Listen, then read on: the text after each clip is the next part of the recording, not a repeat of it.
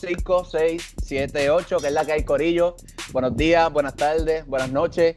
A la hora que estén viendo este episodio, En porque el día sé que... que sea, porque no sabemos qué día es.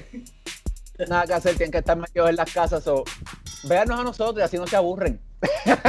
Bienvenidos a otro programa más de No Puedo Tengo No, Ensayo. ensayo.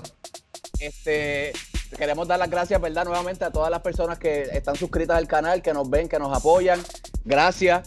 Les recomendamos, como siempre, que se suscriban al canal, a, a, Apple Podcast y en Spotify también, como no puedo tengo ensayo PR. Ahí nos consiguen.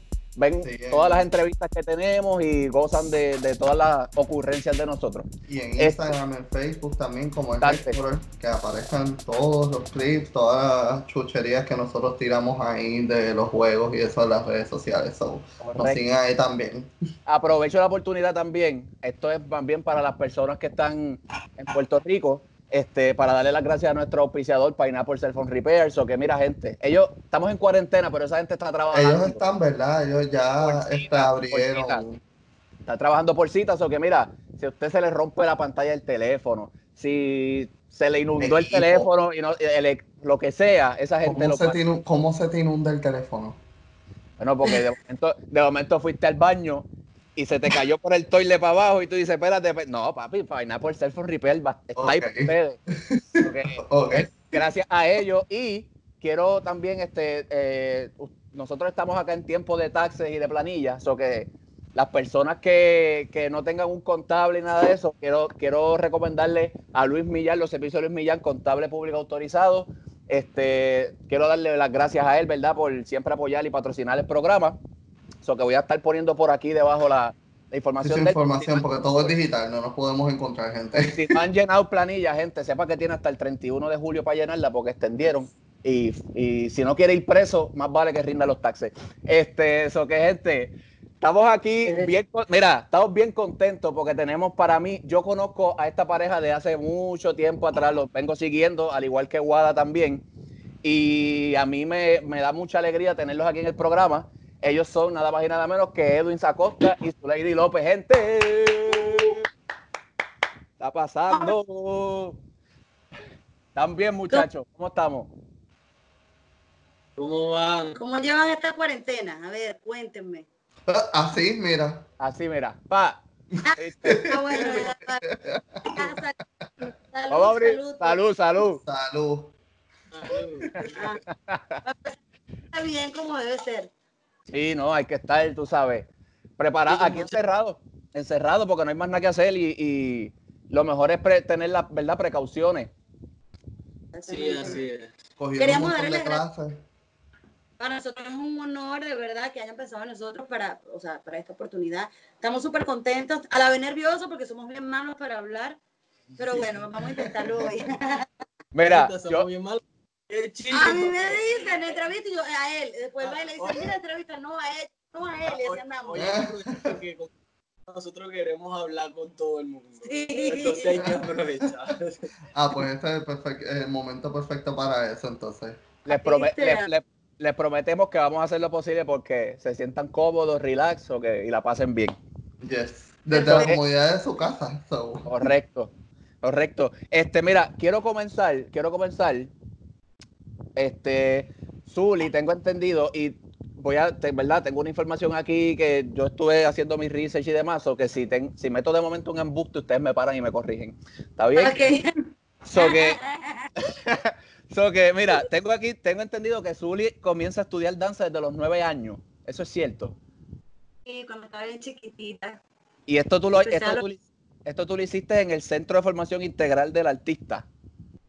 Sí, de Mary Cortés. Esa es una de las, de hecho, una de las escuelas como, por no decir la mejor para que no suene, pero realmente sí es la mejor escuela de Venezuela, formando bailarines. Entonces empecé ahí a los nueve años y duré ahí hasta los 19, casi 20, básicamente 10 años de mi vida. Wow. Formándome en mucho. Pero, pero la gente siempre como que me dice, no, porque tú eres salsero, tú eres reggaetonera. No, yo empecé tomando ballet, jazz, em, jazz lírico, pero me fui después por otra rama, obviamente cuando crecí, ya tú dices, bueno, quiero hacer esto. Obviamente, todas las clases que tomé las hice para mi formación, obviamente personal, principalmente. Y ya después de los de mis 10 años ahí, de hecho fuimos a Puerto Rico, que nunca se me olvida, fue a Puerto Rico en el 2002 a un congreso de salsa en el Normandy, que todavía lo hacían allí. Y ahí conocí a Tito y Tamara y a Jason Molina. Yo estaba muy chiquita pues, también. Pero fue una de, mi- de mis experiencias más favoritas. Fue a Sidler, que me encanta. Ah. ¿Te gusta? Eh, Espérate, me tengo- la Tengo que y preguntarte, ¿qué, Mac- qué es lo más que te gusta? ¿Qué fue lo más que te De- gustó de allí? me encanta la gente. Los boricuas son espectaculares, de verdad. O sea, gracias a Dios tengo muchos amigos boricuas y me parecen demasiado buenas personas. Me parece, y, y me gusta su personalidad porque es como parecía a nosotros. Siempre están como, ¿sabes? De rumba, siempre todo es como, no sé, como, como ayudar a las personas, ¿me entiendes? Claro. Son bien, no sé cómo se dice, es como bien, Paricero, No sé, nos como- gusta, nos gusta janguear todo el tiempo. Sí, Como como que hablo como en, como en casa. Esa, esa es la palabra. como a orientados a la familia. Eso. Bueno, de hecho, nunca se me olvida tampoco que fui a Lloren Torres, porque vivía un amigo y me llevaron, nosotros, nos llevaron. y nos llevaron a los dos, y después cuando vine a Venezuela, todo el mundo me decía, ¿tú entraste allí? Y yo, yo sí. Yo iba normal, yo veía a la gente y yo, Nos hicieron una comida, un arroz con gandules, fue un Sí. día, un día de las madres y lo que más nos gustó fue que, por ejemplo, salía un vecino con una trompeta, salía otro vecino con un timbal, salía el otro con una tumbadora, entonces todos se encontraban abajo y empezaban a tocar y era un día de las madres y otro le cantaba una canción a su mamá. sí, no. De verdad la pasamos súper bien y eso fue en Lloren Torres. De verdad a mí me gustó la experiencia que vivimos ahí porque uno se sentía como, como, como en casa, Sí, realmente. para que la gente del programa tenga este, como con un poquito de contexto, es este, un, no sé cómo lo dirán en otro país, pero en- aquí en Puerto Rico nosotros lo decimos residencial o en otras palabras como caserío. Como un barrio, nosotros Exacto. decimos barrio en Venezuela. Un barrio. Ok. Sí, exacto. Sí, es básicamente lo mismo. Como un barrio, es como un, un montón de condominios en un barrio. ¿Qué es Eso. Correcto, correcto. Y entonces, este, ajá, dime, dime. Nosotros no es barrio, porque para nosotros barrio es como los de Venezuela, que son unas casas encima de las otras, puras casas. en una montaña. Como una montaña, Nosotros eso. lo vemos como un condominio. Exacto. Sí, como si fuera estilo favela, así que está como todo encima Ajá. de Tal cual, Correcto. así tal cual. Correcto. Entonces, este, tengo entendido que Edwins comienza, pero a los 16 años, en una agrupación que se llamaba Imágenes Latinas, ¿cierto o falso? Sí, sí, cierto. Imagen Latina era una agrupación de salsa. Me llevó mi mejor amiga. Mi mejor amiga fue mi primera pareja de baile. Por cierto, estamos ahorita en su casa, su esposo, el que está cumpliendo años. Eh, Ah, eh, ok. Ella fue la que ella fue la que me llevó ahí y eso fue porque yo hice un viaje. Yo era selección en saltos ornamentales clavados. Hicimos un viaje a Cuba y en Cuba me enamoré de la danza y aprendí a bailar casino. Me llevó un amigo a, a ver a su hijo bailar ballet, por cierto, que él bailaba en el Ballet Nacional de Cuba.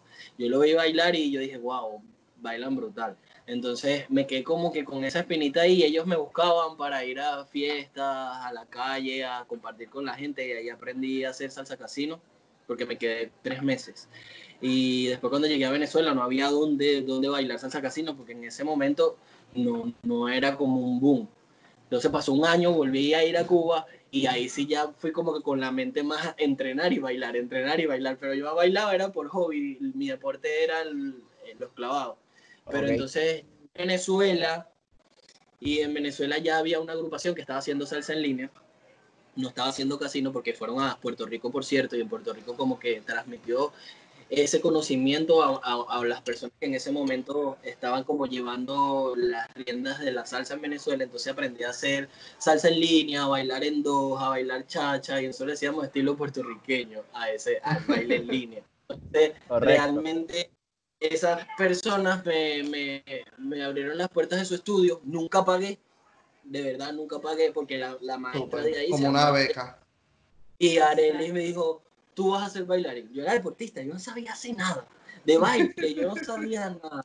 No, pero ya va, ya va. Pero tenía unas puntas, que cuando yo lo vi saltar, unas puntas increíbles. Yo decía, Dios mío, este hombre, unas puntas que, o sea, yo decía, Era Dios mío. era por el deporte, pero realmente este, me gustaba mucho el baile desde pequeño, pero como todos los papás siempre te, te incentivan o te, o, te, o te llevan a hacer un deporte, no ven el baile, por lo menos culturalmente en mi país, no ven el baile como una profesión, ni tampoco de la que puedas vivir, lo ven como un hobby. Entonces, obviamente yo venía de una disciplina desde los ocho años, de entrenar, de hacer clavado, de hacer un montón de cosas. Y entonces esa disciplina del deporte la pasé al baile, por eso fue que yo empecé grande, pero realmente yo me tomé el baile como el deporte, me lo tomé muy en serio, entonces, porque a mí no me gusta hacer las cosas mal. Entonces yo veía a los demás bailando y yo decía, yo lo quiero hacer como él, y yo veía al otro y lo quiero hacer como el otro. Entonces tuve un profesor, de hecho tuve dos profesores de salsa, y, y tengo la experiencia con ella de que, o sea, realmente a nosotros no nos gusta mucho competir, lo hacíamos porque nos gustaban los shows y todas las cosas, pero en el baile hay que competir, no nos queda de otra. Entonces nos inscribimos en una competencia y justamente esa competencia, esa primera competencia de mi vida fue contra el profesor que me enseñó a hacer un básico, que me enseñó a bailar, que me enseñó y le gané. Y tan, tan, tan. Estaba yo como que, no, pero eh, cuento esto porque es una bonita experiencia para mí, porque esas personas que, como Imagen Latina, como Arelis y Remy, fueron los que me abrieron las puertas al baile y hicieron que me enamorara más de la danza. Y yo estoy muy agradecido con ellos por eso, y con mi mejor amiga también por eso. Porque de verdad ellos me apoyaron en un momento de, de, mi vida donde yo no sabía si quedarme en el deporte, que ya tenía 10 años invertido en mi vida, o, o, o irme por el baile, pero realmente... Al baile para que me pudiera conocer a mi vida. es una transición bastante difícil. Y ahí como que quién es ese hombre con esas puntas perfectas.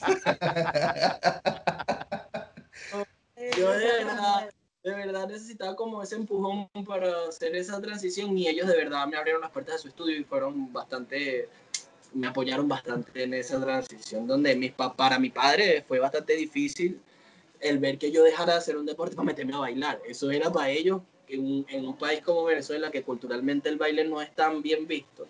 O sea, es un hobby, no es algo que puedes vivir, ¿no? Eh, fue difícil. No que era que me apoyaron desde el principio, sino después poco a poco ellos se fueron enamorando de lo que yo hacía, les fui mostrando lo que yo hacía, fueron viendo como que las metas que iba alcanzando poco a poco, después empecé a viajar, tour y todas esas cosas, y ya mi papá me empezó a preguntar, ¿y para dónde vas este fin? ¿Y qué vas a hacer este fin? Y mi mamá, entonces mi abuelo, va a salir en la televisión, entonces ya todo como que, ya, ya empezaron a, a apoyar mucho más y hoy por hoy se sienten súper orgulloso, gracias a Dios, de, lo, de mi cambio. Pues. Y poco a poco van entendiendo la, poco a poco van entendiendo como que, que, es una trayectoria este, larga que requiere de tiempo para tú lograr actually lo que pues cada bailarín quiere hacer, que es o salir en televisión, o estar en una tarima, o estar viajando y todas esas cosas. Que pues tú lo ves, pero ellos están ahí como que, pero tú estás bailando, no estás haciendo nada, que vete a hacer otra cosa exactamente, es verdad, Mira, ustedes, ustedes, digo, voy a hacerle esta pregunta ahora, pero tengo entendido que ustedes estuvieron en un grupo que se llama, eh, con Grizzly. Ustedes estuvieron juntos bailando con el grupo de ah. Grizzly. Es, ahí, es, ahí donde, ¿Es ahí donde ustedes se conocen o cómo es que ustedes se juntan o se, y se conocen? Te cuento. Este, este, yo, yo bailaba ahí, ella, toda, ella bailaba en otra agrupación en ese momento, y, y, yo tuve un momento en mi vida que obviamente como que no tenía el apoyo 100% de todo el mundo, y yo me metí a trabajar de bartender en un restaurante en ese tiempo. En esos tres meses, yo duré meses sin ir al estudio porque necesitaba dinero. En, en ese entonces, Zully entró a la, a la academia y el primer día que ella va, ella vio una foto. yo lo cuento porque yo no sé contar mejor. No, mentira. Yo llegué ese día chévere, estaba una de mis amigas, yo veo una foto y estoy viendo la foto, no sé qué, digo, ay, qué lindo ese moreno. Le digo yo a mi amiga, echando broma, me dice, ay, sí, él tiene como tres meses que no viene al estudio. Yo, ah, ok. Entro al salón, estoy calentando y de repente él entra y yo, ay, este es el de la foto, ah, pero de verdad, yo, ay, chévere, ya. No me importó, fue como. Fue como... yo fui porque Grizzly me llamó y teníamos un viaje a Curazao. Y Grizzly en ese momento dice, vente. entonces yo le digo, ok, ok, yo voy, que si tengo tiempo. Y fui. ¿Sabes cómo somos nosotros? Que de repente, bueno, vamos, vamos, a, vamos a ensayar. Entonces me fui y cuando llego estaba ella. Y Grizzly en ese momento dice, tu pareja es ella. Sí, yo, ah, y, ahí, y ahí fue mi era, era, era el destino, para que sepan. Eso, eso no hay otra manera de explicarlo. ¿sabes? que la, que la primera cita que tuvimos, primero estábamos bailando y él me decía, porque me decía, está como me recetó el doctor y yo, ay, ¿qué le pasa a este? Mi cabeza era como, que, ¿qué te pasa? O sea, a cada rato. Le me echaba broma, Sí, le o sea, broma. de broma. Para buscarme conversación, como me decía, ay, mira, no sé qué, un día me dice, ¿quieres ir a comer un helado? Y yo, ah, bueno, sí. Hombre, Esa época que yo estaba trabajando de, de mesonero, de, de, de bartender, yo le digo a ella, vamos a comer un helado, pero no tenía mucho dinero. Y entonces ella, que bueno, este chico no lo conozco, bueno, voy a comer un helado con él. Y se ha llevado una prima. Y yo nada más tenía dinero para mi helado. Para el helado otro. Veo con la prima y yo le digo, no, bueno, ¿quieres un helado? Sí, ella me dice sí, entonces yo le compré el helado a las dos.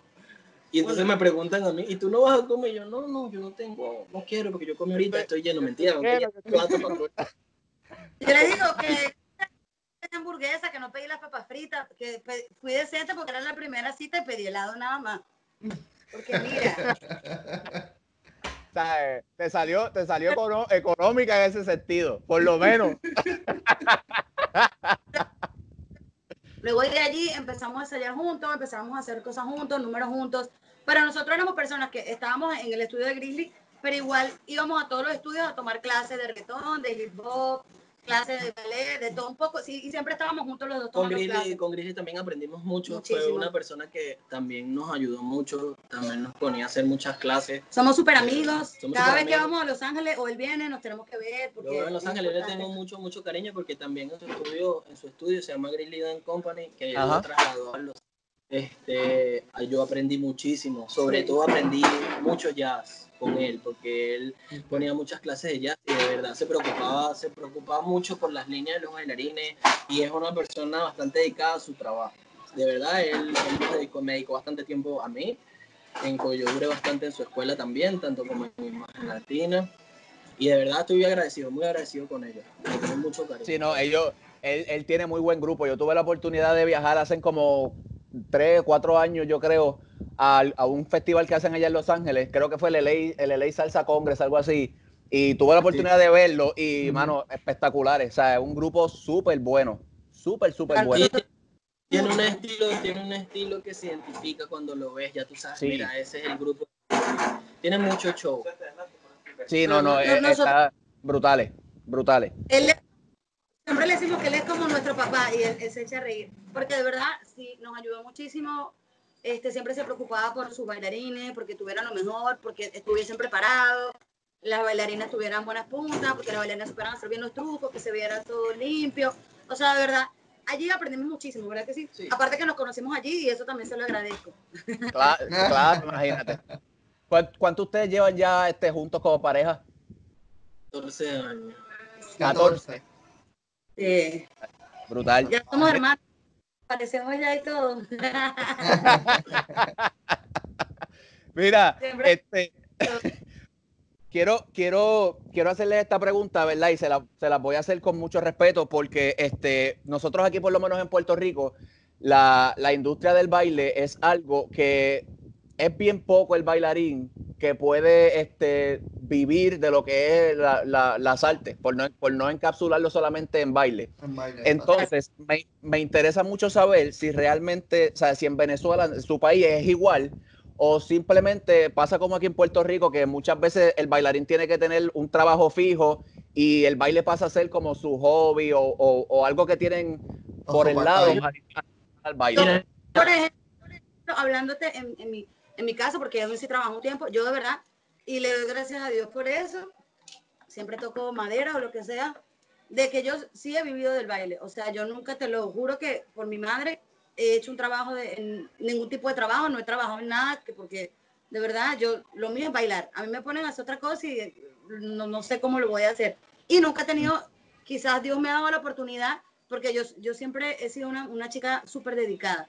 A mí me gusta echar broma, a mí me gusta joder y todo, pero cuando soy dedicada y cuando trabajo soy súper dis- disciplinada. Creo que eso a lo largo de mi vida, no solo en el, en el, en el baile, me ha ayudado muchísimo, porque soy una persona realmente que si yo me pongo para eso, es para eso, ¿me entiendes? Momentos para jugar y momentos para pasarla bien habrán, pero cuando para mí es trabajo, es trabajo, entonces soy bien, como que bien disciplinada con eso y siempre, desde, desde pequeña, siempre tomo, yo tomaba clases en el estudio de Mary de lunes a domingo, no tenía tiempo ni de vivir, era todo de lunes a domingo, lunes a domingo. Tomábamos clases todos los días, y eran, o sea, llegaba a la, no sé, a la una de la tarde. Por ejemplo, los fines de semana llegaba a la una de la tarde y salía a las ocho de la noche. Como son los estudios aquí en, en, en Miami, la mayoría de los estudios cuando tú estás niñas o cuando van a competencia son así, es todos los días de lunes a domingo las niñas están dándole y todo el tiempo están practicando para ser mejores. Entonces creo que esa disciplina me ayudó bastante y mi constancia y gracias a Dios no, no tuve que trabajar. O sea, yo siempre he vivido desde el baile, de los tours, de mis clases, este, de las clases privadas, de montar la coreografía, o sea, siempre como que Dios me bendijo con eso. Edwin sí trabajó un tiempo. O sea, yo hice lo de, en realidad hice lo de, lo de bartender, pero desde el día que decidí como dedicarme a bailar, siempre fue muy en serio. Obviamente todos tenemos esa etapa transitoria y sobre todo grandes pues yo empecé grande. Ya a los 17, de 16 para 17 yo manejaba, entonces me le escapaba a mi papá con el carro para ir a hacer las clases y le llegaba tarde, pero como en casa habían dos él decía, ¿dónde estaba? Yo le decía, bailando, ay, bailando, sí, bailando, ¿qué vas a sacar de ahí? Como todos los papás que no entienden, no entienden esto del baile realmente, ¿no? No mucha gente lo entiende. Yo le doy gracias a Dios por darnos la oportunidad hoy en día de vivir de, de, del baile, pero realmente en mi país sí es como tú dices, igual que en Puerto Rico. Hay gente, hay personas que, que, que, obviamente bailan, le gustan, pero necesitan tener otro trabajo para poder, para poder, para poder llevar la comida a su casa, para poder vestirse, para poder comprar cosas.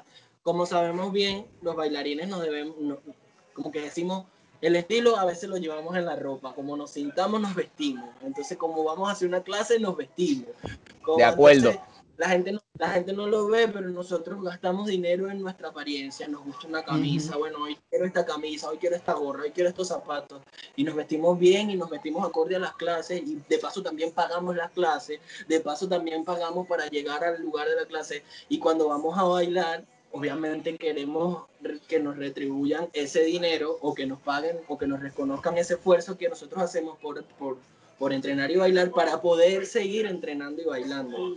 Entonces, a los bailarines le quedan, por, eh, a los bailarines en Venezuela es igual que en Puerto Rico, o sea, hay, hay, hay bastante competencia, hay mucho talento como en Puerto Rico, pero no hay tanto artista como para trabajar con ellos nada más, no hay tantas competencias como para decir que, bueno, vas a meterte en X competencia y te van a pagar dinero y entonces con eso puedes hacer más cosas ya eso ha bajado mucho, ya son temas políticos. Por lo menos en el, en el tiempo que estábamos nosotros, nosotros empezamos a trabajar, yo trabajaba con grupos que eran famosos antes, que se llamaba Calle Ciega y tal y qué sé yo, y después empezamos de ahí, de ahí es que sale, ahí que sale Chino y Nacho.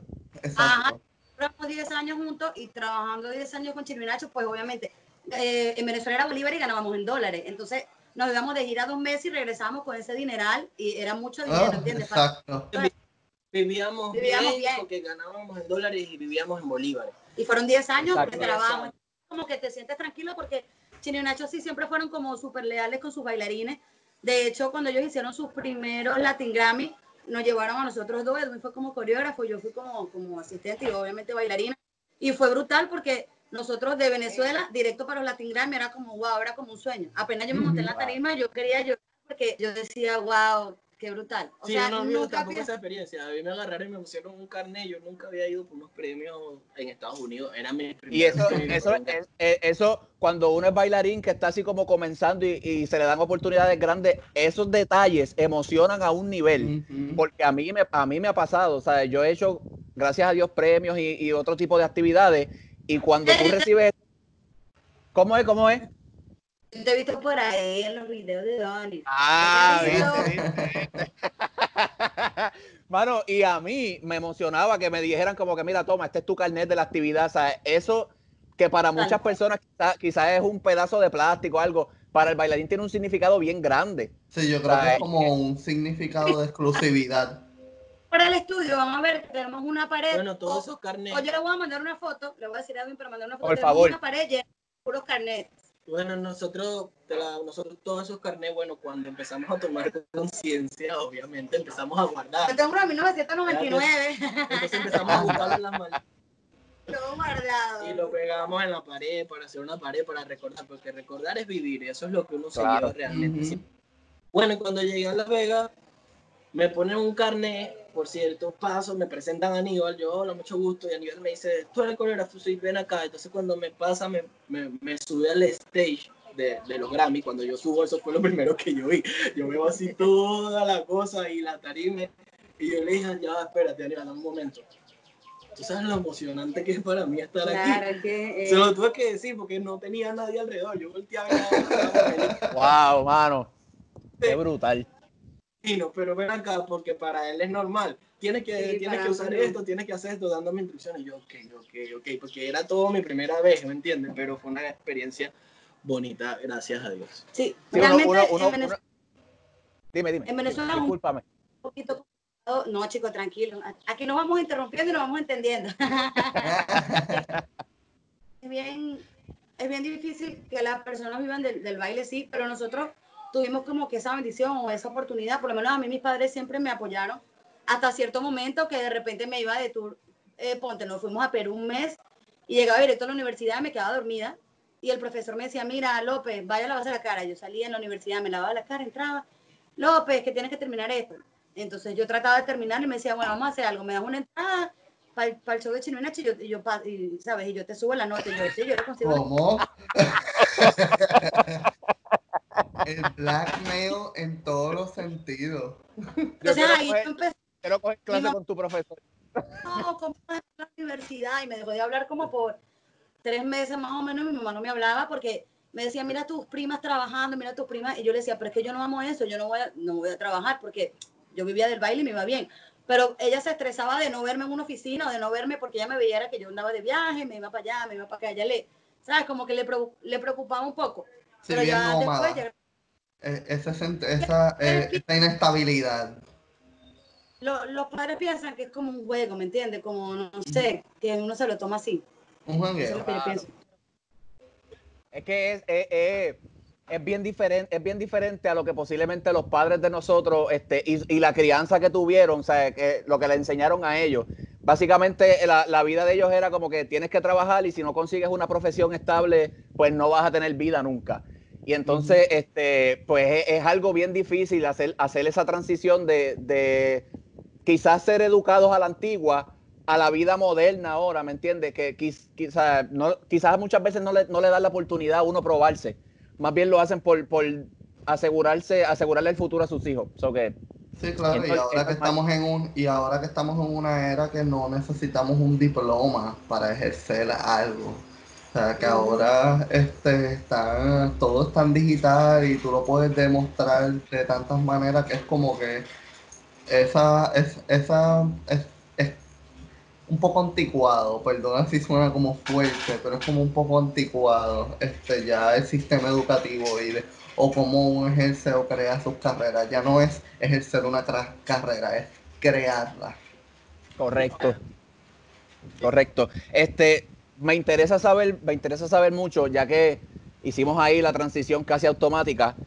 ¿Cómo entonces ustedes llegan a ser los coreógrafos de Mano Chino y Nacho? O sea, es como que tú dices Chino y Nacho y es Venezuela, no hay, o sea, no hay break. O sea, ajá. O sea, No, mira, realmente cuando el proyecto empezó, a mí yo entré ocho, ocho meses más tarde de haber empezado el proyecto, porque estábamos trabajando independiente pues, con otros artistas. Y obviamente entró un grupo, yo nunca supe de la audición de Chirinacho, siempre fue muy privada, mucha gente no se enteró, yo tampoco, ¿sabes? Yo, yo estaba en otra, como estaba como en mi transición. Entonces, ocho meses después que comienza eso, se abren unos cupos, o yo, no mentira, yo fui a hacerle la suplencia a un amigo, a un bailarín de ahí, se llama Omar, que él también estuvo todo el tiempo ahí. Yo fui a hacerle la suplencia y se me acercó el manager y, y- y me dijo, yo quiero que el crew de baile crezca, necesito meter un bailarín más. ¿Tú estás libre? Yo le dije, sí, bueno, yo te voy a llamar en diciembre. Me dijo, yo, "Ah, ok, perfecto. Y eso quedó ahí. Eh, me llamaron en enero, me invitaron a unos ensayos en enero, fui a los ensayos en enero, me aprendí los bailes, pero lo más difícil era que en ese momento ellos también estaban cambiando de coreógrafo. Entonces Mm. habían unos bailes viejos, ¿verdad? Pero no ensayábamos nunca los bailes viejos porque se estaban cambiando el show. Y ellos ya venían de ocho meses a hacer los shows viejos. Entonces yo me aprendía por teléfono las coreografías viejas, pero cuando iba a ensayar, ensayaba un baile nuevo. Y cuando Nuevo. iba al show, no presentábamos los bailes nuevos porque eso iba a ser para un show nuevo, sino bailaban los viejos. Entonces, eso, ¡Wow! Ok. ¿Cómo es esto? ¿Cómo es esto? ¡Wow! Entonces ahí yo estaba para allí, para acá, para allí, para acá, para allí, para acá, porque aprendía una cosa nueva, pero tenía que ensayar por teléfono lo viejo, que se mantenía en el show hasta que se estrenó el proyecto, el proyecto nuevo. Un año Nuevo. después, sí, el proyecto, ah, un año, un año, casi un año, no al año, como ocho meses después, más o menos nueve meses después, se abre un break de montarle una coreografía a ellos, porque el coreógrafo eh, tuvo problemas, se tuvo que ir, tuvo cosas personales. ¿Quién? Angelito, la primera que montaste. Y fue, no, ¿Cuál fue? no me acuerdo. Angelito creo que fue la primera que sí, que la tuvimos que mandar a Estados Ah, Unidos. había un video, había un video. Esa era, esa, video- esa era, esa era esta. La, la, la, la- la que hacía- ¿Viste? ¿Viste? ¿Viste? Ellos me hicieron un cuento, toda una historia de cómo iba a ser el video y tal, y cómo ellos querían que fueran el viaje. El viaje de la coreografía. Pues. Quería que, que, que nosotros le entráramos a esa coreo. Y era bien temática, porque era un grupo nerd y un grupo de, de los pilas, pues, los deportistas Los y todo eso, los populares del colegio, entonces del- de la universidad, del colegio. Entonces había que hacer un mix de un baile fácil con algo más o menos no tan fácil que lo hicieran los, los que no son nerd y los nerd hacían la parte fácil, pero siempre el baile fácil, el nerd era el que se salía con la suya. Entonces por eso quedó este baile tan simple, pero al final de cuentas era lo que ellos querían. Entonces como yo tuve ese feedback con ellos, a ellos les gustó y a partir de ahí todos los, todas las coreografías empezaron ellos a reunirse conmigo cómo imaginaban el baile, porque los bailes de ellos siempre fueron muy temáticos y siempre habría que hacerlo fácil. Entonces uno lo Ok. pensaba, cómo hacía y así, y así, y así estaba. Entonces me daban unos temas de videos, de cosas. Cuando venían ya los premios, después que hicimos los Grammy, que nos fue súper bien, ya nos daban los premios, nos daban los, los montajes. Hubo un tiempo que no pudimos venir a Estados Unidos más porque no teníamos visa y entonces ellos empezaron a usar otro, otro coreógrafo que se llama Glenn y ellos empezaron a montarle los bailes, pero después cuando tomamos la decisión de mudarnos, que nos vinimos, nosotros le dijimos que, que renunciábamos porque nos íbamos a vivir fuera de Venezuela y tal, y ellos fueron muy panas, como siempre lo ha sido, y nos dijeron como que no, no renuncian, nosotros vamos a seguir con ustedes, pero desde Miami los seguimos sacando los viajes y, Y todo eso, fue. y ellos Brutal. nos apoyaron la transición de venir. De hecho, las palabras del manager que se llama Pablo Villalobos, que también le tenemos mucho cariño, cuando yo llegué a Estados Unidos, fueron estas, que nunca se me olvidó. Tú no te devuelves más nunca. Ya lo sabes, ¿no? Y yo me quedé así como que tú eres mi papá, porque sí, sí. Tuvo mucha fuerza en lo que me dijo y no lo olvido porque me fue como, como un empuje a, a- a todo lo que me iba a enfrentar. ¿Sí me entiende? A todas las situaciones. Porque yo hice Postme, yo hice Uber, yo hice... Sí, a veces hacíamos posme y me bajaba yo, porque cuando como eres mujer te bajas, entonces te dan más propina en las casas. Entonces yo le decía, no, no, para que nos den más propina, ¿entiendes? Y yo hice todas esas cosas que obviamente cuando nos mudamos para poder como que como que mantenerme, agarrar el ritmo de, de la ciudad. No, lo primero que hicimos cuan- cuando, llegamos a, a Miami, recuerdo, fue que agarramos nuestras tarjetitas que habíamos mandado a hacer y fuimos a todos los estudios eh, cuando era de noche y las metíamos abajo del- de las puertas para ver si en algún momento nos llamaban, porque obviamente estábamos llegando de Venezuela y era como, pero estábamos aquí igual trabajando con Chino y Nacho porque no se habían separado, entonces siempre igual teníamos trabajo, pero por otro lado estábamos buscando Sí, hacer más cosas. sí, pues. Y menos mal que nosotros hicimos eso porque realmente la separación de ellos no, no la separación de ellos no, no nos cayó como un balde de agua porque tampoco lo esperábamos Sí. nosotros, eso fue de repente. Sí. Y obviamente ese era el trabajo más fijo que teníamos. Y obviamente ese O fue el trabajo también. familia, pues. Familia. ¿Cuán- Eso era cuán- una ¿Cuánto, cuánto sufrieron eso? O sea, en, en- en- y lo pregunto en, calidad de, de trabajo, porque obviamente ustedes ya tenían una estabilidad con ellos como dúo, pero esto pasó Sí. de la nada. O sea, fue como que ellos se separaron y fue como una, una bomba ahí, ¿me entiendes? O sea, ¿cuán- Y no. ¿cuánto lo sufrieron ustedes en calidad de trabajo? Primero moralmente, sentimentalmente, eso como fue como un divorcio divorcio, eso fue como si nosotros, se fuese divorciado tu mamá y tu papá. O sea, después de 10 años, así como que, ¿Qué pasó aquí? entonces, chamo, ¿a quién quiero más? ¿Con qué carajo me voy? ¿Cómo entre mamá y ¿Con, papá? con quién me quedo? Porque No, eso no, no, es es que nos una tocó familia. decidir. Es que es una Es familia. una es familia. una Y nos tocó decidir. Yo me fui con Chino porque Chino quería puras mujeres y Nacho quería puro hombre. Entonces, para mí era extraño como que él está en Chino y yo estoy en Nacho. O sea, es en serio. O yo en Chino y él en Nacho. Era como después que siempre estuvimos juntos, trabajando juntos, era como bien, bien raro, ¿verdad? Sí, era raro por verlo separado y para nosotros fue siempre bien raro. Pero realmente sí nos afectó bastante porque ese era nuestro trabajo fijo cuando nosotros decidimos mudarnos. Y yo creo, si mal no me equivoco, ellos se separaron al año y medio de nosotros habernos mudado, una cosa así. Sí, no, no. Año, año y medio, dos años, no sé, no me, no me recuerdo bien, pero sé que era como nuestro, tra- nuestro trabajo principal porque uno como bailarín, si un artista te te presta atención y te da Te da prioridad, tú le das prioridad en el sentido de que si hay un show y te ofrecen un show, porque como por ejemplo en ese entonces Dani me ofreció bailar en Farruko. Bueno, yo fui a una audición y tal, y ellos escogieron y, y quedé con Dani en, en, en- Farruko. Entonces, en ese momento yo también hacía Chino y Nacho. Entonces, Juan, por cierto, me dijo, no, tú no vas a quedar fijo porque tú tienes fijo este, tu otro, tu otro, tu otro grupo con el, tu otro trabajo con el que trabajas y él, obviamente ellos sabían que yo tenía muchos años con ellos y aparte Ajá. estaba coreografiando. Me llamaban para los eventos grandes como Choliseo, otros eventos grandes en otros países, me preguntaban si estaba libre, yo decía sí, y yo iba a los shows, si no me chocaban con, con los shows de Chirinacho. Que se hayan separado nos dejó en el aire a los dos.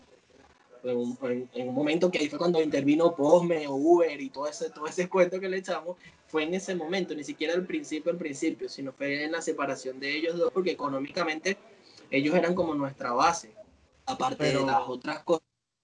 Y Eh. sí nos afectó. U- ¿Ustedes sabían este que ellos iban a separar o esto fue algo que les tomó así de sorpresa?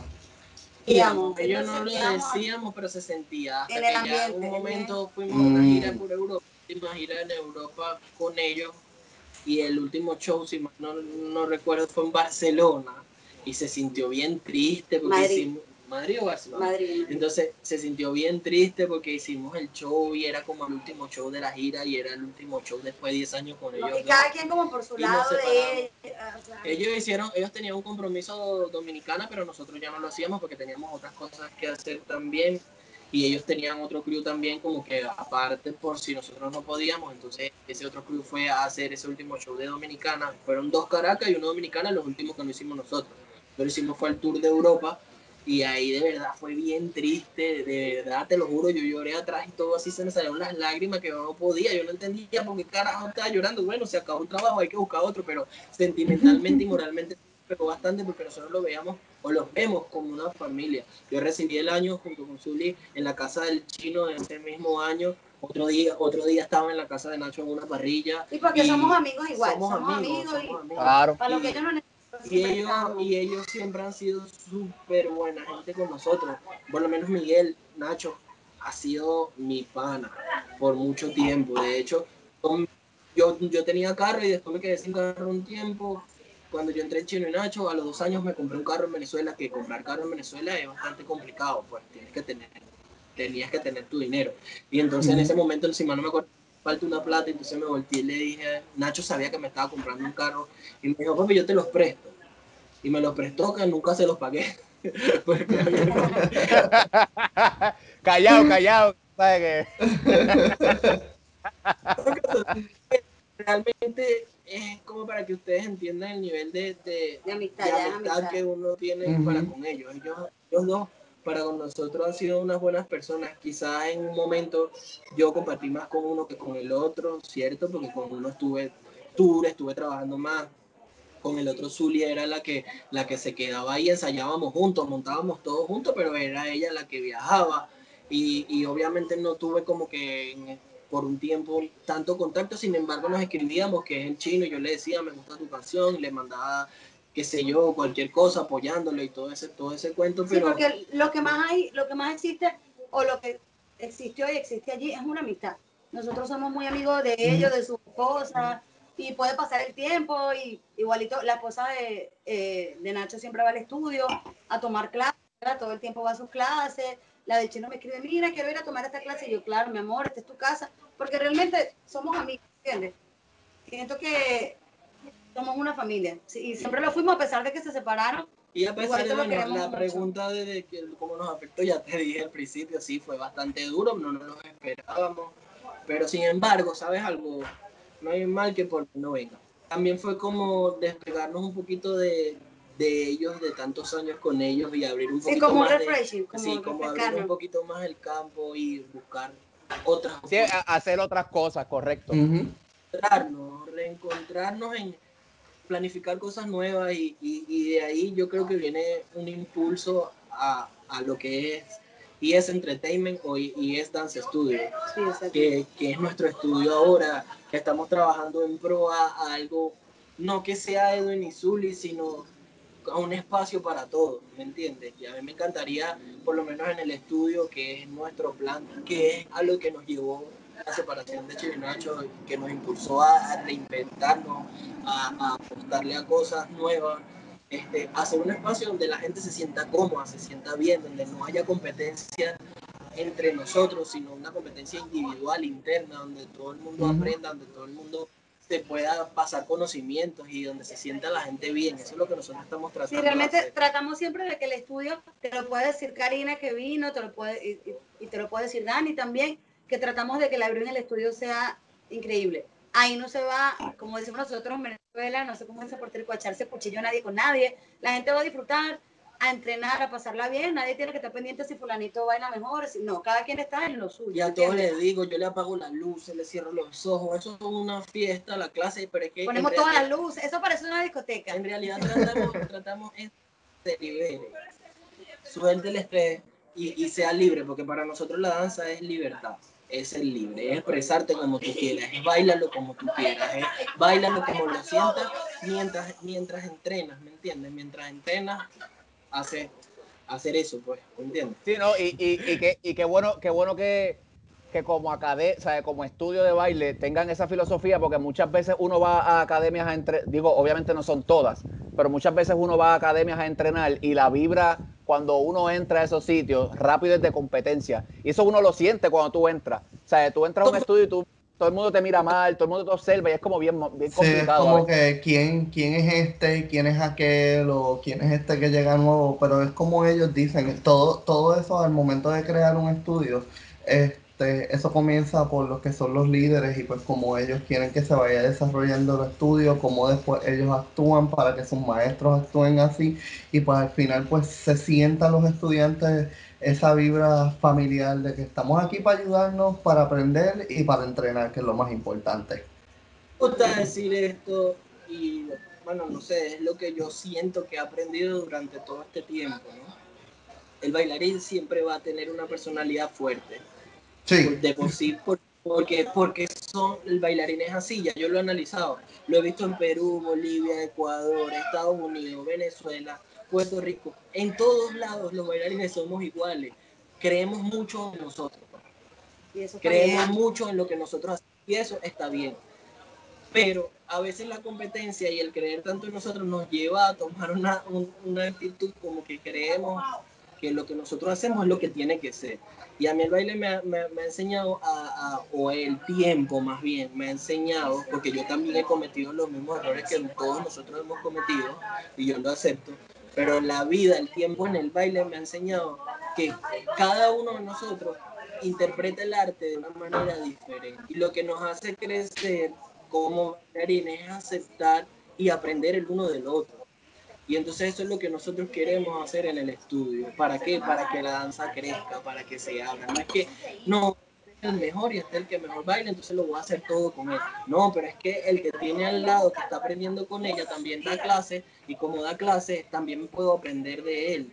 Y también puedo aprender del amigo mío que está tomando la clase al lado mío. Yo, yo, yo me pongo en mi estudio cuando alguien está dando clases, siempre que pueda, yo me pongo a tomar las clases y me pongo de último y yo aprendo del que está dando la clase en mi estudio y del que tengo al lado. No porque tenga un estudio, yo quiero decir que yo sea el dueño de la verdad o que ella sea el dueño de la verdad. No, todos, yo pienso que todas las personas que se paran ahí a enseñarnos tengan el tiempo que nosotros tengamos o no tengan el tiempo que nosotros tengamos dentro de la danza, hayan hecho todo lo que nosotros hayamos hecho o no hayan hecho todo lo que hayamos hecho, pero por algo esa persona está ahí enseñando y esa persona, de esa persona yo tengo que aprender algo.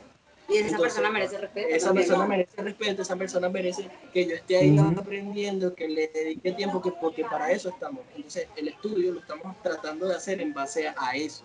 Que si vamos a poner personas, poner personas experimentadas, poner personas que nos puedan enseñar algo y aparte de eso, que la gente que esté alrededor entienda que cuando tú estás en un salón no solamente aprendes del profesor, aprendes también de tus compañeros. Y entonces esa vibra, esa nosotros queremos manejar, cuando la gente vaya al estudio se sienta, se sienta en familia, se sienta bien.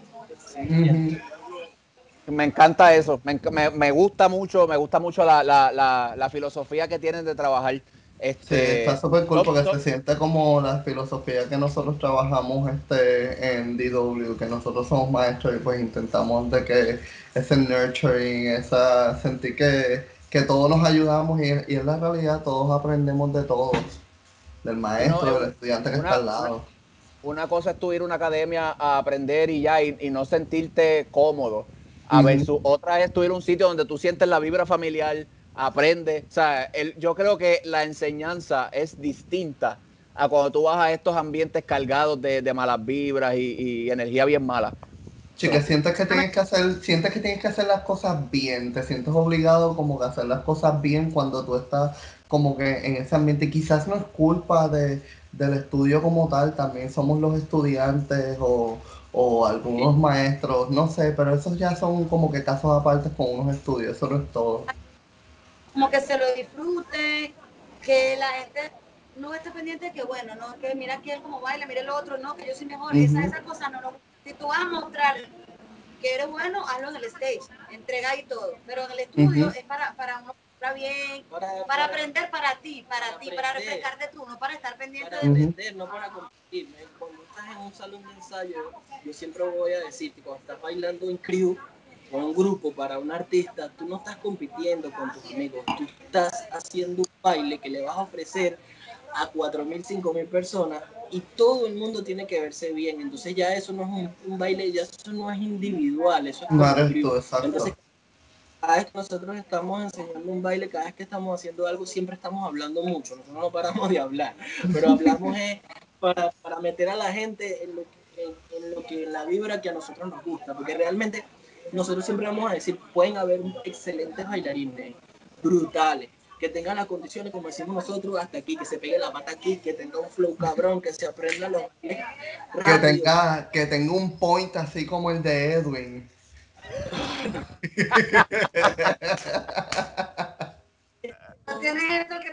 trabaja con ah, esto y no trabaja con Vibra, a mí se me cayó del stand donde yo lo tengo porque lo que hace un crew y lo que hace un, estudio y lo que hace un ensayo chévere, ameno, es que las personas bailen con el corazón y sean humildes y tengan la disposición de trabajar como grupo, no individual.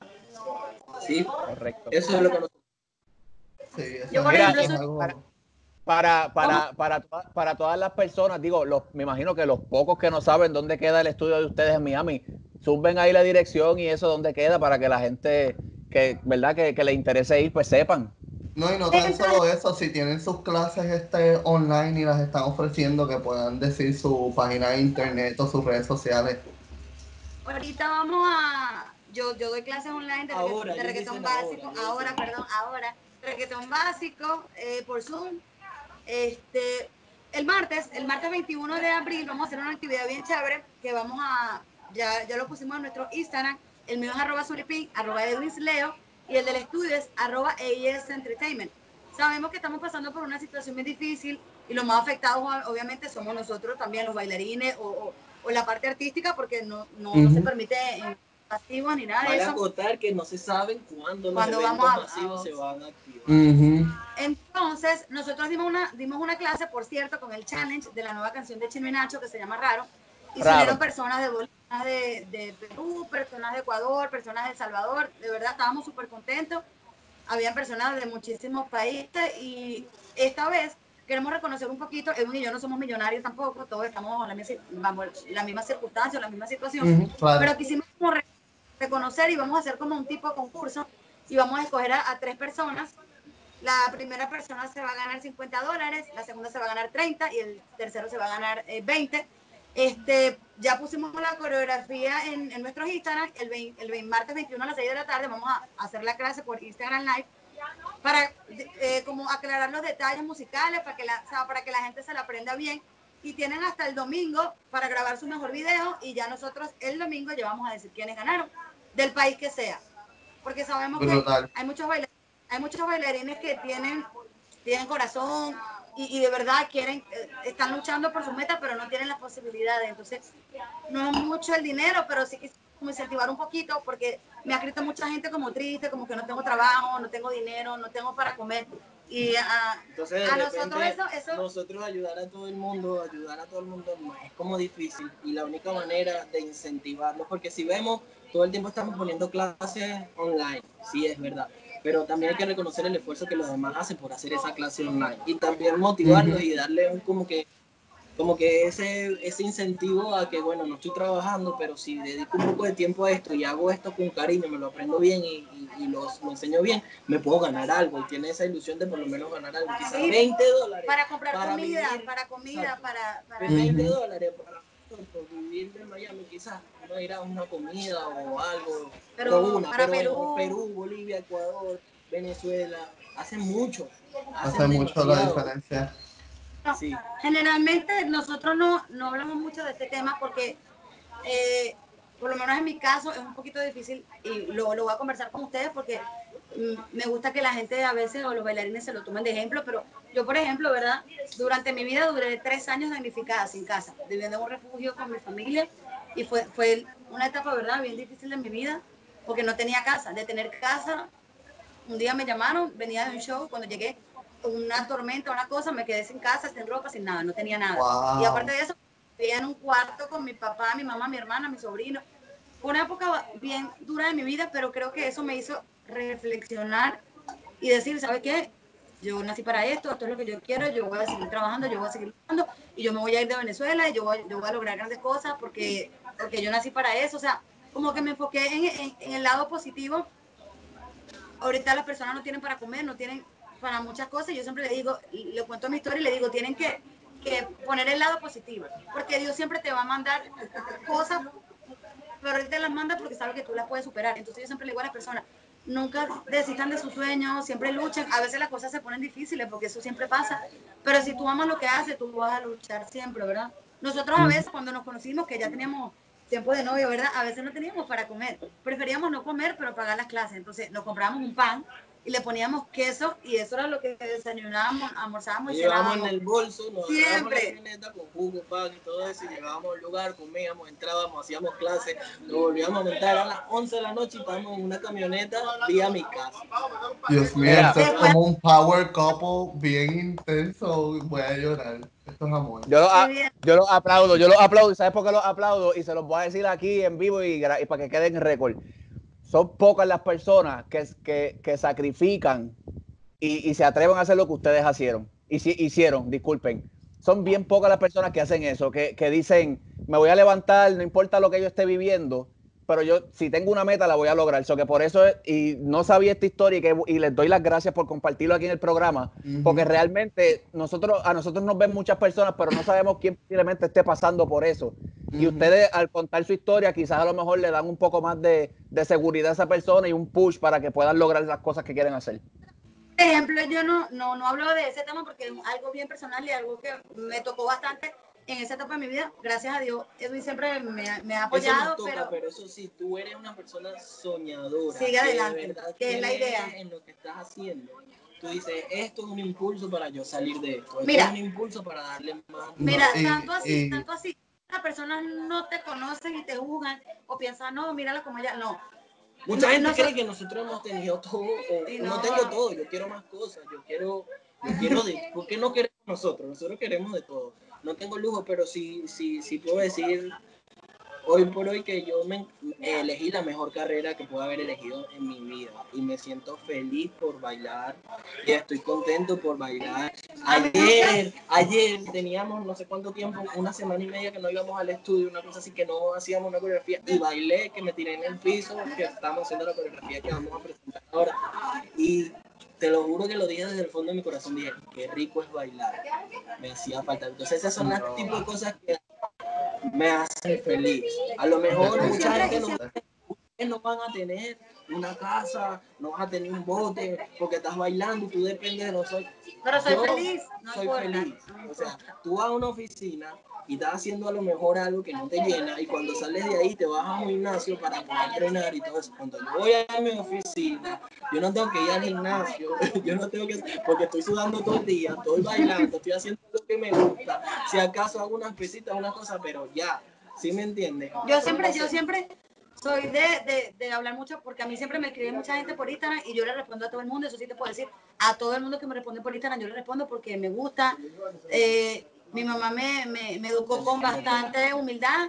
Yo no soy una persona rica, nunca lo he sido, yo vengo de... Es más, te cuento que yo, en mi barrio, yo vivía en la punta del cerro. Yo me podía lanzar un paracaídas para llegar a la calle, pues yo vivía en la punta, en la punta.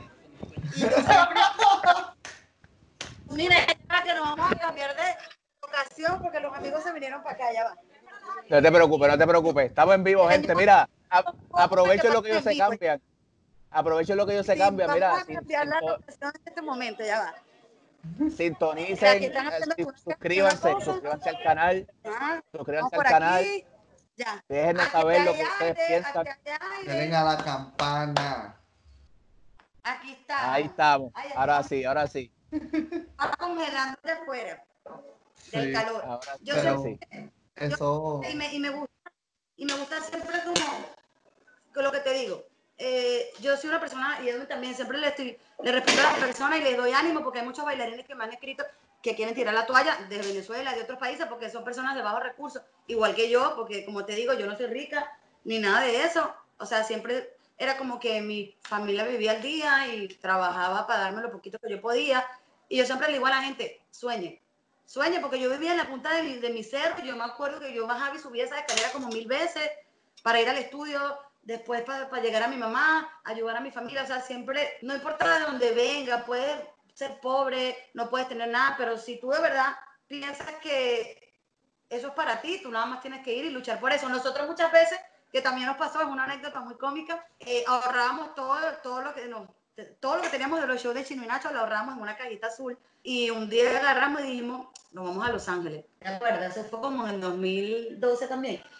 Y nos fuimos a Los Ángeles y nos gastamos como 5 mil dólares y después llegamos a Venezuela pobre otra vez, no teníamos plata, nada, para nada. Pero yo le digo a él, pero no importa, mira, fuimos, tomamos clases, fueron, ¿verdad? Tomamos todas las, todas las clases que podíamos, gastamos dinero, era puro clase, clase, clase. Y cuando me regresé a Venezuela, bueno, ya estaba pobre otra vez, me tocaba trabajar otra vez, pero, pero no importa, no importa, sentías bien. nos Mira, sentíamos bien. Por eso es que obviamente no, no, cuando nosotros estamos en un salón de ensayo, no- nosotros decimos como que disfrútenlo, sean panas. Este, no nos gusta mucho que los bailarines se corrijan entre ellos, pero sí nos gusta que se den consejos, que se digan como que no me sale esto y venga otro y te diga no te sale porque estás haciendo esto, yo hago esto para que me salga. Eso es ayudarse, ¿me entiendes? Eso no es, no nos gusta la envidia, no nos gusta las personas que, que, que, se paren al lado tuyo y entonces como que a mí sí me sale y a ti no. Me gustan las personas que a mí sí me sale porque a ti no te sale, papi. Yo creo que, que se preocupen el uno por el otro, ¿me entiendes? Eso es lo que nosotros tratamos de hacer por eso mismo, porque nosotros no sabemos las necesidades que tengan las personas, ni con qué vayan en la mente a hacer una clase, por decirte, al estudio, y entonces haya otra persona con una actitud diferente, como para que esa persona venga de hacer un gran esfuerzo a tomar una clase que es su momento, que es su espacio, para tener ese, ese feedback con otra persona al lado que no le guste, no está bien. Por eso yo digo que cuando estudio es un templo, que el estudio es tu casa, que el estudio es un lugar donde tú vas a drenar y vas a, vas a entrenar sin pensar en competencias, sin pensar en otras cosas, sino a llenarte de buena vibra. No, ¿sí? y, de, y de hecho, lo primero que cuando entras al estudio, la primera frase que te vas a encontrar es Thanks for your dance y God is good. Nos encanta esa frase, que la gente entre y siempre Dios es bueno, estoy aquí. Cuando ustedes vayan al estudio, es lo primero que van a Eso apreciar. es lo primero, eso es lo Es que lo te primero recibe que- en el estudio. Cuando tú Eso va. Una eso frase que fue lo va, que eso va. por- Mira que yo estoy buscando, este, ¿cómo te digo? Yo quería ir para Miami, este, esto para el Spring Break y eso, me voy a encontrar con unas amistades y eso, pero yo estoy ya buscando los pasajes para diciembre, yo no sé si ustedes están abiertos, pero así sea, Vamos para allá, fíjate. vamos para allá, que- Yoriel, hay que aprovechar. No en el piso de la academia, olvídate, a mí no me molesta eso. Vamos para allá. Miren, muchachos, muchachos, para ir, para ir cerrando, yo te, yo hice un juego. Yo hice un juego aquí con ustedes porque tengo una dinámica ahí para cerrar la entrevista. Sí, hace no hacemos, hace tiempo no hacemos una dinámica y ahora es como un poquito diferente porque estamos así como online. Yo no sé si Dale, ustedes, yo. Yo no sé si ustedes están este, familiarizados con esta aplicación nueva de TikTok ahora, pero hay un challenge que hacen las parejas, que se hacen unas preguntas, se hacen unas preguntas y tú señalas quién es, quién es el que lo hace y quién es el que no. ¿Está bien? Ok. So, voy a, yo voy a hacer una pregunta. Yo voy a hacer una pregunta. Ustedes se van a tapar los ojos con una mano y con la otra, cuando yo haga la pregunta, ustedes van a señalar si son ustedes o si es el, el que está al lado de usted. Mira, mira, mira, mira. No. ¿Están listos? ¿Están listos? ¿Están listos? Ok, voy a hacer la primera. ¿Quién duerme más?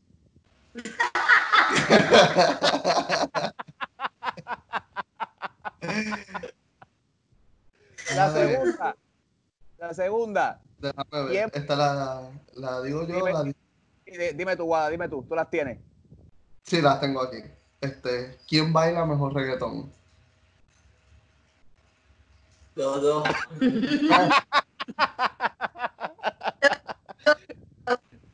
Ok. ¿Quién baila mejor salsa? Dos.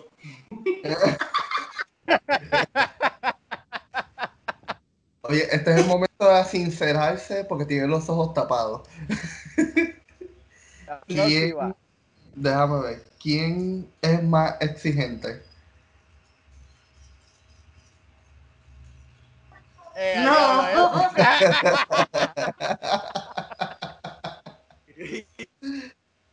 Ok.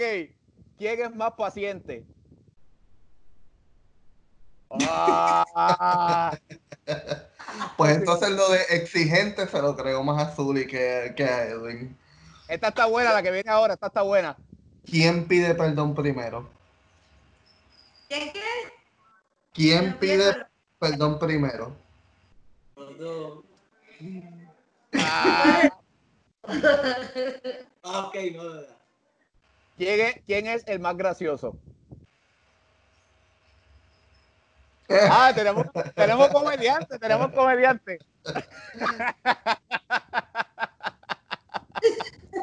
¿Quién, ¿Quién de los dos gasta más? Gasta más. Sí. Eh, diablo, ahí está dividida la cosa. Estamos terminando, quedan tres, quedan tres. Esta es dura, escuchen. Escuchen. ¿Quién cocina mejor? Ah, ya está, ya está. dos más, dos más. Pero, ¿quién come más? Ah, ya está, viste. ella, ella la cocina y se la salta. y la, y la- última, y la última, esta es la más importante de todas. ¿Quién pelea más cuando están montando una coreografía? Ah, ahí está, gente, ya está. Ahí estamos. Ya terminamos ahí. Pero fíjate, espérate, espérate. ¿Pero por qué? ¿Por qué, él- por qué él pelea más? ¿Por qué pelea más? Porque él quiere, por Porque ejemplo, Soy muy detallista. por ejemplo, si, si, si estamos en un número de salsa los dos, él me dice, bueno, te vas a lanzar al techo, te voy a agarrar, vas a hacer no sé cuántas piruetas, no sé qué, y yo, ok, lo voy a hacer. Lo trato de hacer, pero lo hago a, la manera que yo me siento más cómodo. Él me dice, no, pero es de esta manera. Y yo, no, pero es que así me voy a dar en la cabeza. No, pero es que tiene que ser. Y por ahí va. Y bueno, tanto da, baile, te encierran todo el día, voy a comer y estoy viendo el video, voy a ver televisión y estoy viendo el video, voy para el baño y veo el video, hasta que digo, no me gusta esto, tengo que cambiar esto, entonces voy y tal. Otra vez. Y ella me dice, "Mirando, hay que cambiar, hay que hacer esto, y así estoy todo el día. A veces me vuelve loca porque lo cambia como 60 veces, pero bueno. Pero ¿quién no es así? E- Eso es cierto, como que pues, ¿quién no es así? Pero es para lo mejor de, de uno, tú sabes. Es para entonces, otra- Muchachos, gracias. Gracias por el tiempo, de verdad. Sí, Lo apreciamos un montón, de verdad. Espe- digo, espero que la hayan pasado bien. Me encantó. Quiero que sepas que me sentí súper cómoda, de verdad. No me sentí tan nerviosa como. Sí. Ahora, tienen que venir a nuestro estudio para que lo conozcan. Eso va. Y entrevista ahí bien chévere, ¿verdad? Sí. Este, muchas gracias a ustedes por tomarnos en cuenta. Por la oportunidad. Por, la oportunidad de querer conocernos un poquito más. Eh, a nosotros nos encanta esto porque nosotros no somos de hablar mucho de nosotros para con las personas. De hecho, hay personas que de repente lo va a decir, obviamente cuando no lo dicen no se ve humilde, pero lo va a decir en una entrevista. Este, mucha gente que cuando nos va a conocer nos dice, wow, pero ustedes son bien humildes, porque esperaban como que, como que otra, otra personalidad de nosotros. Nosotros nunca estamos ni creyéndonos más que los demás, ni tampoco pendientes de que vean que nuestro trabajo es el mejor. Más bien cada vez que vamos a cada país, bailamos y buscamos cada bailarín en Argentina, en Chile, en Ecuador. Este, tratamos de como que dar lo mejor de nosotros para la danza más que todo, para que el baile se vea bien, para que el artista que nos llevó también vea que podemos hacer un trabajo en tan poco tiempo, que conocemos bailarines y que les pueda dar la oportunidad de integrarlo a su show en cada ciudad que vamos, porque esa es la idea y obviamente no vamos con las ínfulas de creerlo más que los demás, sino vamos con las ínfulas de, no, porque de, aprender de ellos también y que al ellos final, de nosotros. Al final siempre lo hablamos y los artistas siempre pasan. Es algo que yo ahorita estuve de tour con Carol G por dos años, como su coreógrafo, ¿verdad? Eh, yo era la capitana de las bailarinas, pero entonces ya después uno se va por mucho tiempo y tú ya tienes que ponerle una prioridad el estudio o, o andar de tour, entonces ahí uno también va como que me entiende. Yo pienso que los artistas pasan pasan, tú bailas con todos los que tienes que bailar y ya, el estudio es algo más personal, es algo más de nosotros, es algo que yo estoy trabajando para mí, para mí, o sea, que yo lo voy a sacar un provecho yo como, como, como persona. De tu tiempo, de tu tiempo, nuestro tiempo. Llega un momento en que ya no queremos depender de los demás, sino queremos, queremos hacer un proyecto donde tú seas el que, el que decidas qué hacer, el que decidas en tu tiempo y en el que decidas muchas cosas, ¿me entiendes? Entonces, por eso nosotros tomamos la decisión de hacer este estudio y por eso los invitamos a todos. Está hecho con mucho esfuerzo. El, quiero que sepan que el segundo salón lo hicimos nosotros solos. Yo en mi vida había pintado tanto. Pinté y me dolían las manos. Empecé a llorar porque yo sentía que se me iban a caer las manos, ¿verdad? Y, y, por eso le damos las gracias de que nos abran las puertas de su estudio, de su estudio, de su programa, para poder compartir con la gente todas esas cosas que están en nuestra vida que normalmente no hablamos con las personas, que la gente no lo sabe. Sí, no, y ese, ese es, el, ese es el, propósito de esto, que la gente los conozca más allá de, su profesión, de lo que hacen, este, y vean que realmente no, todo es color de rosa, como muchas veces las redes sociales y, otras y otras plataformas este, lo pintan, sino que hay un proceso y hay unas cosas que uno tiene que pasar para llegar a donde uno está. por eso es que nace esta plataforma y les agradecemos nuevamente que ustedes hayan que, este, ¿verdad? dado de su tiempo para con nosotros y Esperamos vernos pronto, esperamos verlos en, persona allá en, Miami cuando podamos ir. Nosotros teníamos como unos planes así de, estábamos como que un día sentados como... yo, no sé cómo, va a ser usted, pero en diciembre yo lo espero en el estudio, ¿verdad? Tú también. Tienes la invitación. Yo estoy, yo estoy esperando los pasajes porque yo creo que están hasta octubre. yo estoy esperando que se alargue un poquito más la cosa. En diciembre yo lo compro y después yo lo voy atrasando. Pero nosotros este nosotros ya teníamos como que varias ideas de como que, hmm, Yadiel, ¿qué te parece si viajamos y a dónde vamos y a ver qué bailarines tocamos de allá afuera? Y ustedes estaban en lista ya hace tiempo, este, y fue, no sé si Edwin se acuerda este de, de Tania Medina. La sí, estábamos hablando ahorita. Ah, sí, lo dijiste. Sí. Ah, bueno, cuando posteamos ayer, ella escribió ayer posteamos algo sobre el incentivo para los bailarines que vayan a, tomar la clase y todo eso. Este, y ella escribió algo bien bonito ahí en, el pie de foto. No me acuerdo ahorita, pero puso algo bien bonito como que es como ustedes, como nosotros dándole las gracias a ustedes por abrir un espacio donde los bailarines puedan expresarse y los puedan conocer. Nosotros estamos tratando de darle un aire a cualquier bailarín talentoso que esté por ahí, que tenga la necesidad de, así sea, 20 dólares. Para, comida, para comida, para, para... lo hacemos nos encantaría hacer una fundación donde de repente nos escribieran muchos bailarines y uno pudiera ayudarlo, pero no estamos a ese nivel. Estamos al nivel de darle la oportunidad a alguien de que haga un buen video, una buena cosa, que nos guste, que veamos que todo el mundo le guste lo que ese bailarín hizo, entonces uno le hace llegar su, su, dinero por su esfuerzo que hizo. Claro, y eso es poco a poco. Esto es el principio de eso. Después, pero puedes dar mil dólares, dos mil por ahí, pero bueno. Eventualmente, claro. claro. Lo único que podemos entre tres personas. Pero ya vendrán, ya Tienen la Bueno, invitación abierta. Quiero que sepan que me encantó la entrevista. Señores, estos dos señoritos son excelentes. O sea, me encantó, me hicieron sentir como, como si estaba en mi casa. Hablando con unos padres. Ah, sí, hablando con unos amigos de toda la vida. Nos reímos muchísimo. Eh, en nuestras cámaras o problemas técnicos que hubieron también hablamos bastante y nos reímos. Así Sí. que bueno, estoy súper agradecida con ustedes, de verdad. Espero que les vaya excelente. Les auguro muchos éxitos. Gracias. Y bueno, yo, yo no sé cómo hacer. Ya yo lo espero en diciembre, pues. Eh, Vamos para allá, vamos para allá, vamos para allá. Tienen la palabra de nosotros. Muchachos, a los, que nos a, a los que nos están sintonizando, gracias por este, ver el episodio. Les recordamos que se suscriban a Instagram, como el Headquarter nos consiguen, el Headquarter, Facebook, digo, este, también el Headquarter, YouTube, Spotify, Apple Podcast, como no puedo, tengo ensayo. Se suscriben, hoy le vamos a dar ahí con la academia de Edwin y Zully, le damos un- un- una patada al, al botón de suscribirse, se suscriben al, al programa y déjenos sus comentarios aquí abajo de lo que piensan de la entrevista. Sí, So que gente, déjenos gracias una vez más. déjenos también Comentarios. este, eh, lo- las redes sociales de ustedes, Edwin, Zuli, los de su academia nuevamente. Sí, menciónenlas una vez más, por favor, antes de irnos. Es arroba zulipin. El mío es arroba edwinsleo y el del estudio es arroba eis o eis punto entertainment. Porque al principio era una agencia colocaciones de bailarines y terminó siendo un estudio y ya no le puedo cambiar el nombre al estudio. Por eso Ahí está. Guada, tus redes sociales, rapidito, antes de irnos. A mis redes sociales, José Guadalupe en Facebook y JGuada808 en Instagram.